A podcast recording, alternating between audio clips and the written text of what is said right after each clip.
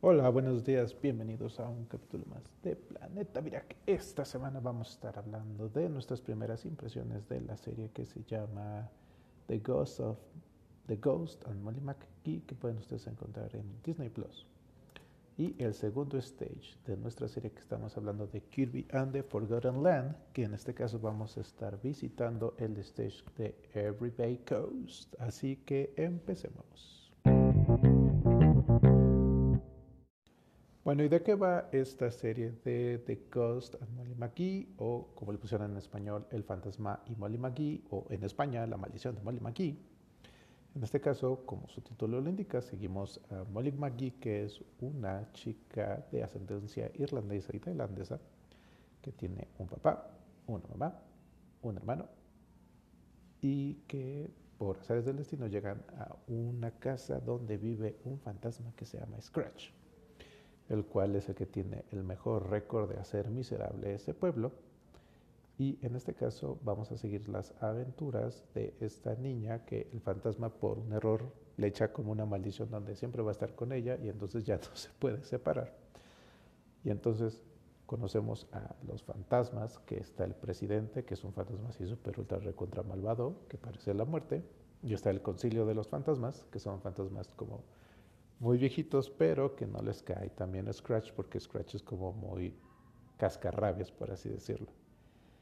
Entonces, hasta ahorita he visto cuatro capítulos, cada capítulo tiene dos partes, y entonces está divertida el personaje de Molly McVie y Scratch es muy interesante porque son completamente opuestos. Y el fantasma puede espantar a algunos chicos, pequeños porque se vuelve así, me recuerda un poco a lo que sea Beetlejuice, que es así como, y se hace como grotesco, pero no creo que sea como mucho, tal vez niños muy chiquitos sí, pero supongo que de unos cuatro o cinco años probablemente no. Entonces, pues aquí es mucho la relación de ellos y entonces Scratch está tratando de que se salga de la casa para que entonces se pueda sacar la maldición. Entonces, pues es muchas de las cosas de Molly McVie va a la escuela y entonces este, está la chica popular y ese tipo de cosas. Entonces lo hace como muy divertido. Entonces hasta el momento es una excelente opción que les recomiendo. Y ahora pasemos a el tema principal que es nuestra visión de Kirby and the Forgotten Land en este Stage 2.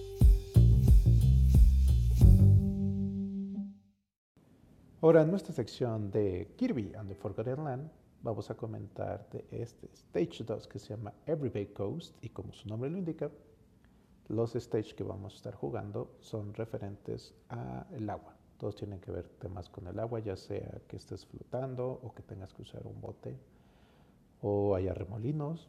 Entonces, en este caso, lo que nos va a tocar son cuatro stages, que es la, la playa abandonada, las islas de concreto, eh, la escala de cemento y los, eh, las fuentes. Y el enemigo final de este se llama Tropical Terror.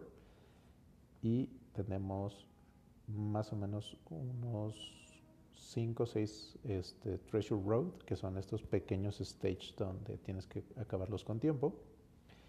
Entonces se vuelven un poco más complicados. Aquí más o menos el tiempo promedio que te están pidiendo es que hagas las cosas en entre un minuto 45 a 30 segundos.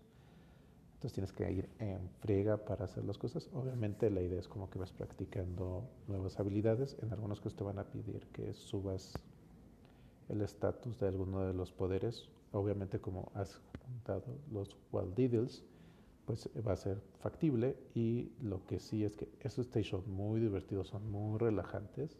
Desde el punto de vista de la música es como muy entretenida porque es esto de playita.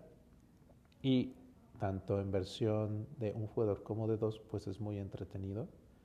Aquí tienes que buscar varias rutas, hay muchas cosas que están escondidas en las orillas.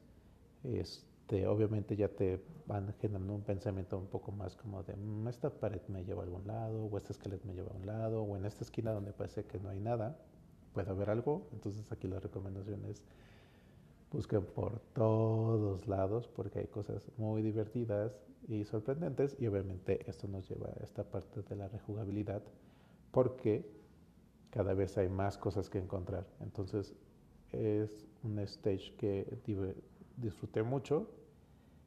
Este, la primera vuelta no encontré casi todas las cosas, hay unas cosas que sí este, están muy bien escondidas y hay otras que van a ver que se han repetido del stage anterior, como el tema de los pósters, por ejemplo.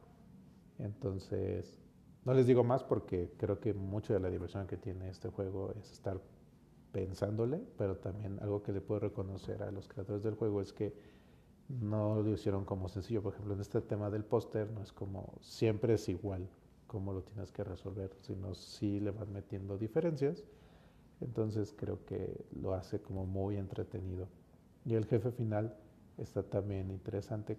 Sube la dificultad del anterior y lo probé tanto en dificultad este, hard, por así decirlo, y la sencilla. Y es un reto, pues. es muy interesante y la recomendación sigue siendo, si pueden, cómprenlo y eh, ahorita si lo están escuchando en este último día del hot sale, si le meten 200 pesos a la promoción de Oxxo, este, le sale juego más o menos en 799. Entonces, este, es una excelente opción. Y nos vemos el siguiente semana en otro capítulo de Planet Virac.